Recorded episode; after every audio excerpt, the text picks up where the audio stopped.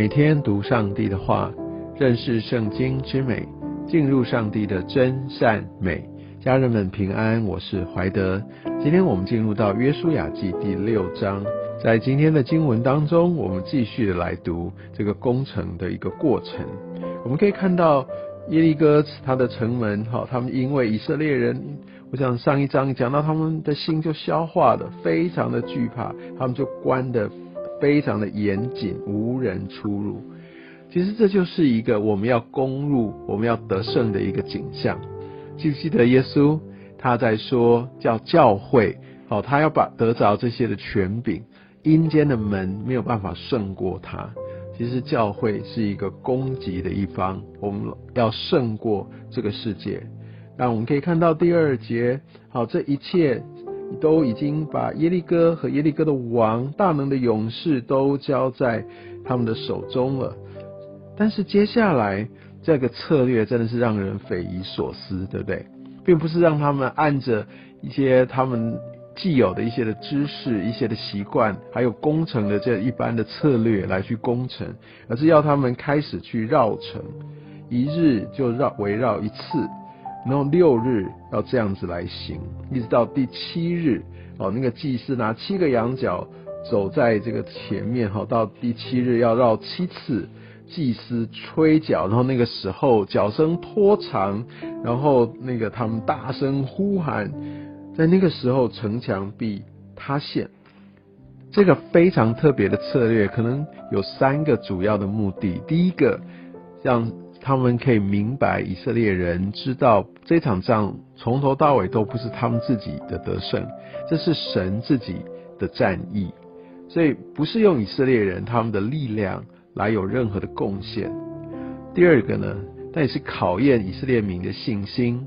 哇，用这种方式，那真的是你知道，不是只是一次，而是六日每天绕一圈，然后都不可以。互相的谈论不可以出声音，然后到第七日绕七次，然后吹角，然后呼喊，哇，这是什么样？如果一天两天，也许还撑得住，但是要这样子做七天，每天都不知道接下来会发生什么事情。其实我想，这个真的是一个煎熬，一个恐惧，甚至一是一个信心的一个磨练。所以，也许我们一开始领受了神的一些的旨意，我们有一些的热心，那我们开始做一些事情。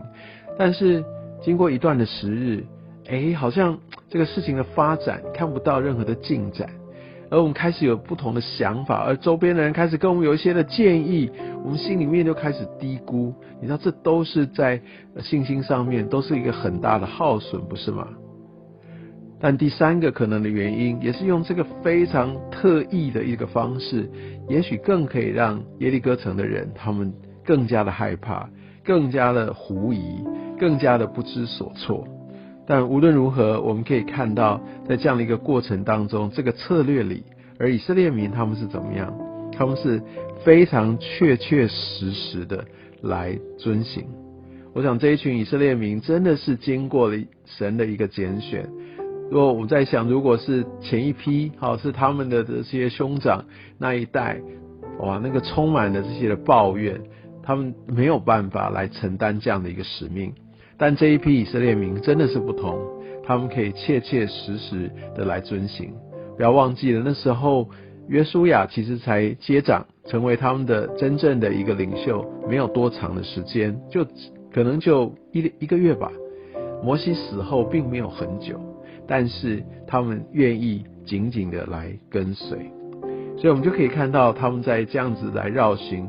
而在这当中，前六日有一件特别的事情，就是要静默，什么声音都不可以出。其实往往在跟随神的时候，静默是可能是最挑战的。很多时候我们在嗯在 Q T，我我我我们。总是还是要有声音，我我们还是会跟自己对话，我们还是会说出话来，我们很多的分享。但静默真的是很大的一个煎熬，对大部分人来说，不可以谈论，也不可以来来互相你知道抱怨啊等等，都是闲言闲语，都是这样来的。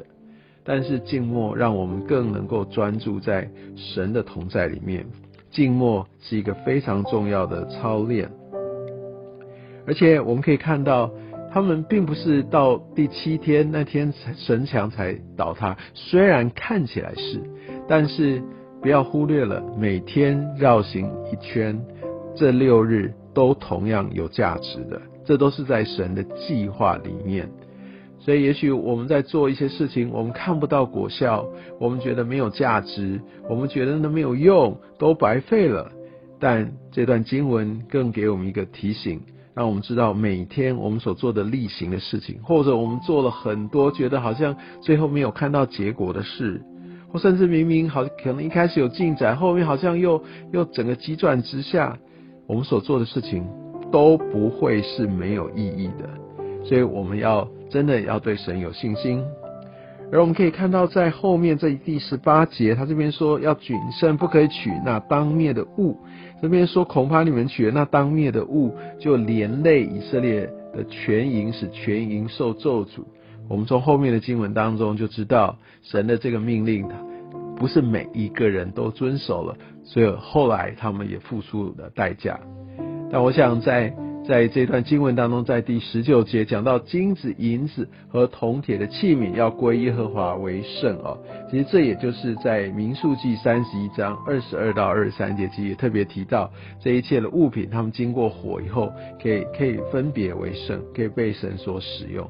所以神把这些的细节都说得清清楚楚。最后一个我们可能需要谈的是，为什么要把它完全的灭尽啊？我在导读当中大概有做一些些的说明，鼓励大家可以抽时间回去听哦。那但是我想要这边特别说的是，耶利哥城除了拉合一家哈，他们得救之外，全部都被灭尽。我们必须很明白。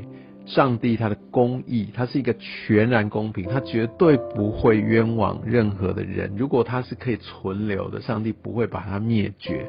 但是我们必须相信哦，这些人已经是罪恶满盈。但另一方面，我们也必须知道上帝他的公义，所以他必须带来审判，所以他没有办法。或者他也不会容忍任何的罪存留。这些人，他们真的是完完全全的以神为敌。当然，我们会用很多人的一些的推论想法啊，对，可能有些人他其实心还不错，或者怎么样，或者应该是不至于此吧，等等。这是不是就是把我们自己放到上帝审判的位置上面？我们是不是反而成为我们？就是那个上帝，我们是审判主，所以我们要非常小心自己做这样的一个判断。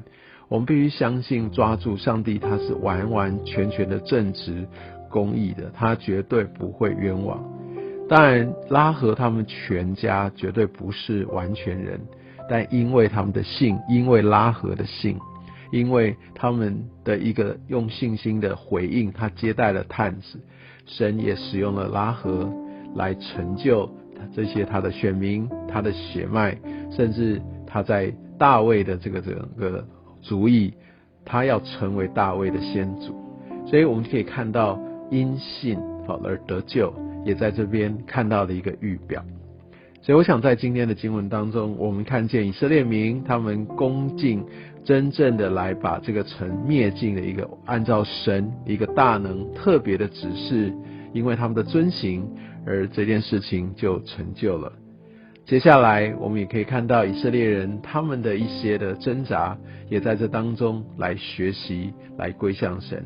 我想，这每一段的经文，每一个故事，其实都给我们很好的一些的借鉴与提醒。愿上帝使用今天的经文来祝福你。